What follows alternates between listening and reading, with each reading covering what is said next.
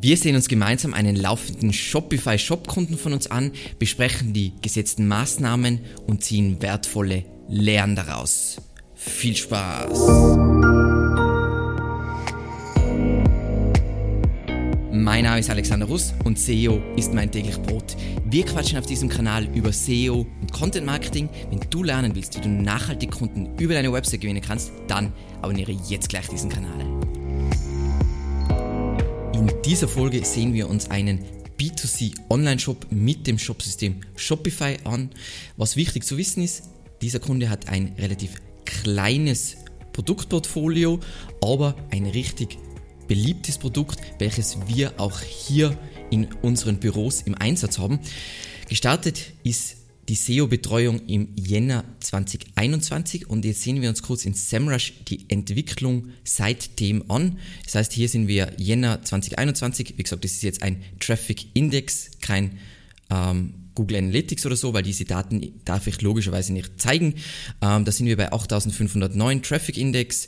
Im Jänner 2022 waren wir dann bei 13.133 und seitdem hat es sich dann nochmal schneller verbessert als im ersten Betreuungsjahr. So, was war jetzt wirklich die konkrete Ausgangssituation bei diesem Shop? Vorab ähm, wurde eben die SEO-Strategie schon festgelegt. Das heißt, vor der Betreuung, vor dem Jänner 2021, haben wir zwei Pakete mit Ihnen gemacht, nämlich eine Keyword-Recherche inklusive Website-Strukturplanung und ein SEO-Audit.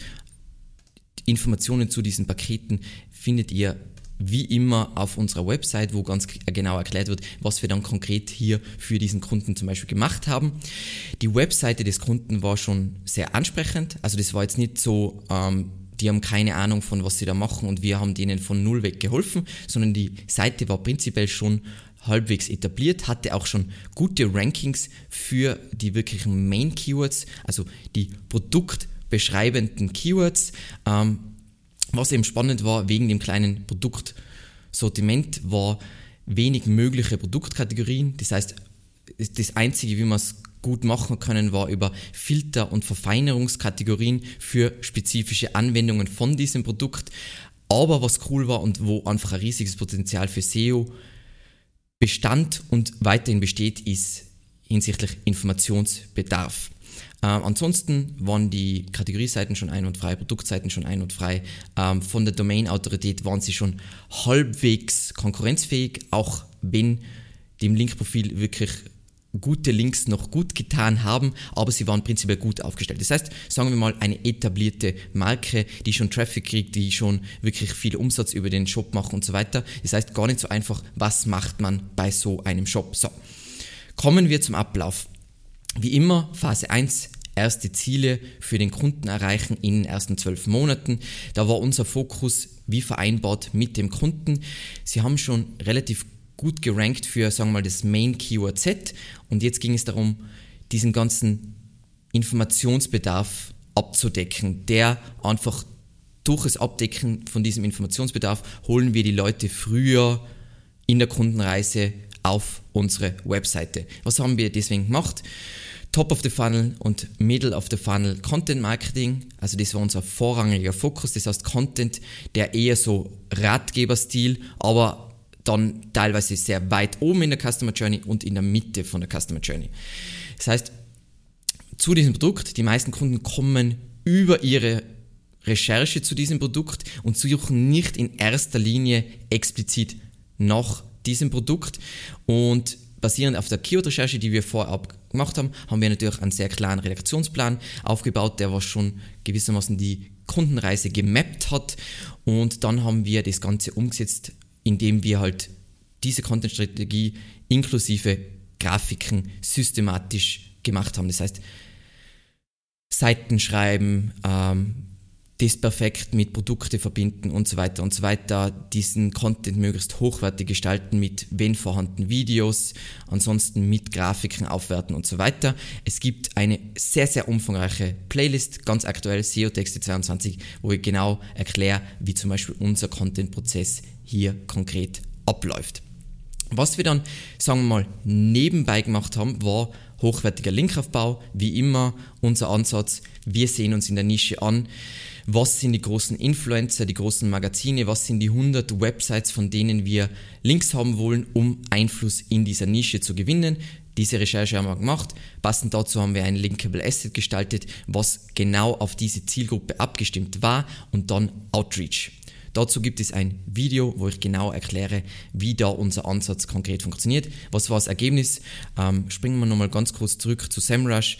Ähm, also eine signifikante Traffic-Steigerung und jetzt würde man sagen, ja, aber das war jetzt eher in Richtung Information, also informative Keywords. Das wird jetzt nicht wirklich für mehr Conversions gesorgt haben. Es hat wirklich in diesem Zeitraum schon deutlich mehr Verkäufe und höhere Umsätze gegeben, obwohl eben kaum etwas an den Kategorie- und Produktseiten gemacht wurde. Aber zum einen wurden natürlich Leute früher in der Customer Journey abgeholt und gleichzeitig hat natürlich die nicht kommerzielle Content-Strategie auch dabei geholfen, die kommerziellen Keywords noch weiter nach oben zu ziehen. So, dann Phase 2, die ersten zwölf Monate sind vorbei, Weiterentwicklung. Nächste zwölf Monate. Und da ist einfach ein langweiliger Fokus, aber ihr wollt so zeigen, bei einer etablierten Marke und so weiter, wie das Ganze läuft. Da ist nicht jedes Mal voll oft sind Kunden so, ja, da kommt jetzt was mindblowing, was Gott was, äh, neue Strategie und ja, was ist mit Mom und was ist mit diesem Update? Alles komplett scheißegal. SEO ist einfach.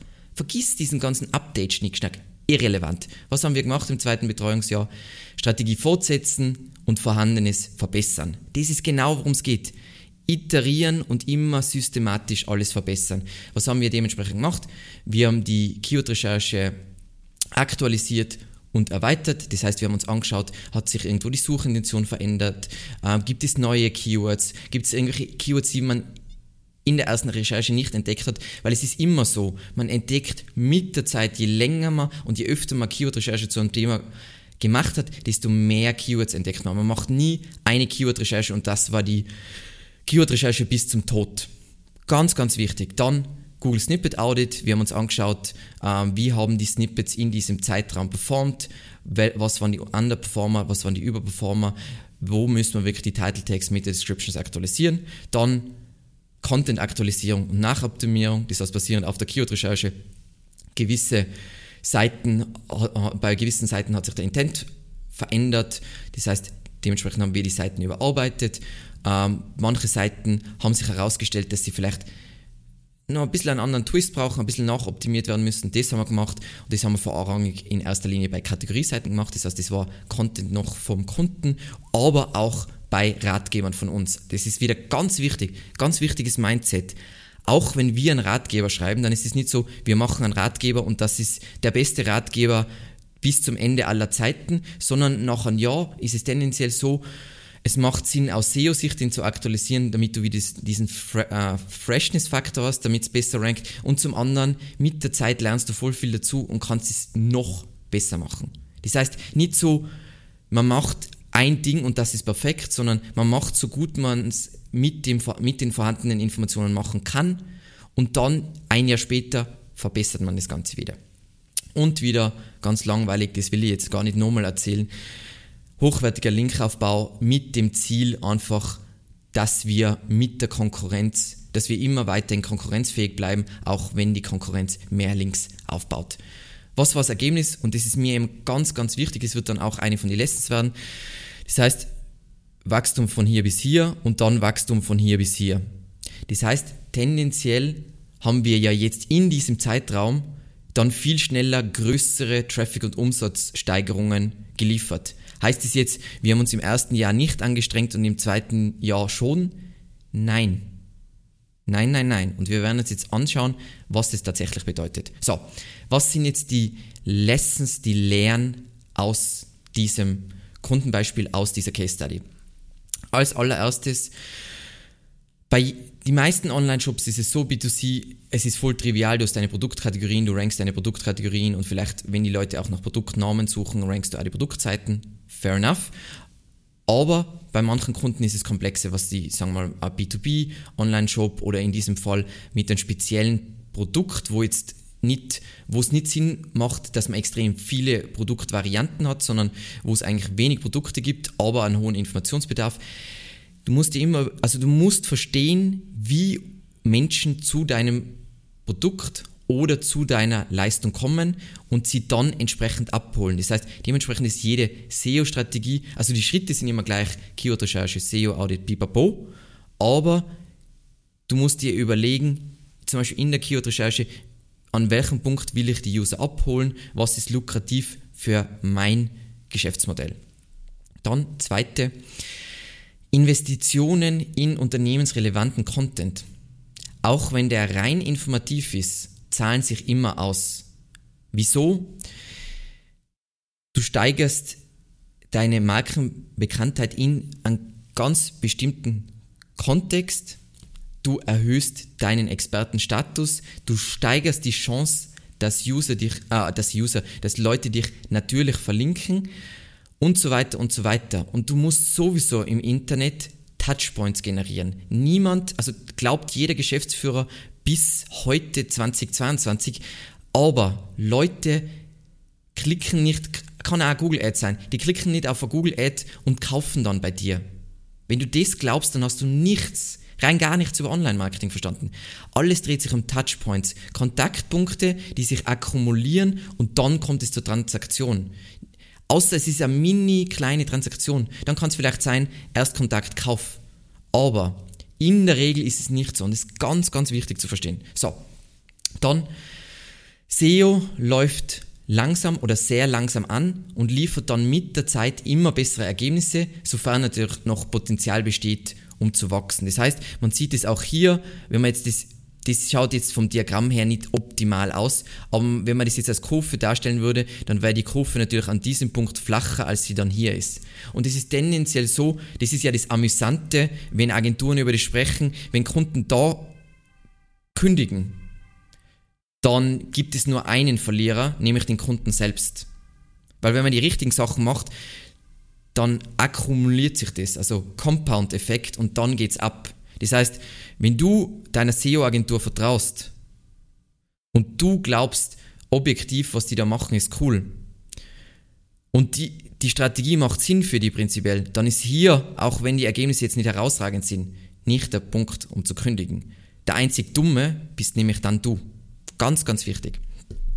Und zu guter Letzt die letzte Lesson auch wenn du dein Potenzial erreicht hast, das ist jetzt, das will ich gar nicht auf den Kunden beziehen, weil es gibt da tendenziell schon noch Keywords, aber sagen wir mal, sagen wir mal, das Potenzial, Potenzial wäre an diesem Punkt zu Ende, dann heißt es nicht, dass jetzt SEO vorbei ist und jetzt lege ich die Waffen nieder und ich mache kein SEO mehr, sondern dann gilt es immer noch, diese Ergebnisse durch laufende Verbesserungen zu halten. Weil tendenziell werden ja die Konkurrenten immer versuchen, zu dir aufzuschließen. Das heißt, wenn du den Abstand gleich lassen willst, musst du entsprechend auch Verbesserungen vornehmen, damit du diesen Vorsprung halten kannst.